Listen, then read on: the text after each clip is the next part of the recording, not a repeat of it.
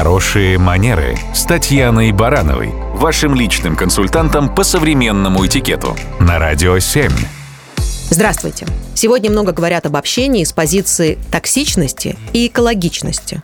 Оправдано ли это? Пожалуй, что да. Только для начала нужно разобраться с определениями. Кого можно считать токсичным человеком?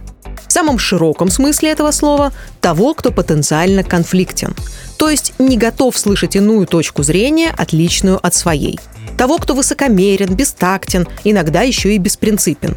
Например, может присвоить себе результаты чужого труда. Любопытно, что токсичность – это такой зонтичный термин. У него много подвидов и классификаций. Но обычно мы не задумываемся над такими нюансами. Если нам некомфортно с человеком, он токсичен. Рекрутинговые агентства и карьерные порталы время от времени проводят опросы. И вот, согласно результатам, 9 из 10 сотрудников считают атмосферу в своем рабочем коллективе токсичной. Порой это даже является причиной для смены работы.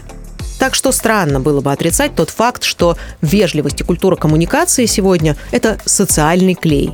Это помогает нам выстраивать отношения, налаживать и поддерживать контакты. Правда, есть один важный момент – Желательно, чтобы мы не зачисляли в ряды токсичных любого визави, который автоматически не принимает нашу сторону в каждой дискуссии и не поддакивает нам при каждой возможности. Иная точка зрения не делает человека токсичным. Но культура и экологичность общения точно помогает даже тем, кто придерживается принципиально разных позиций и убеждений. Мне понравился подход одного работодателя – Однажды уважаемый топ-менеджер сказал, что если нужно, мы подучим профессиональным навыкам ценного сотрудника.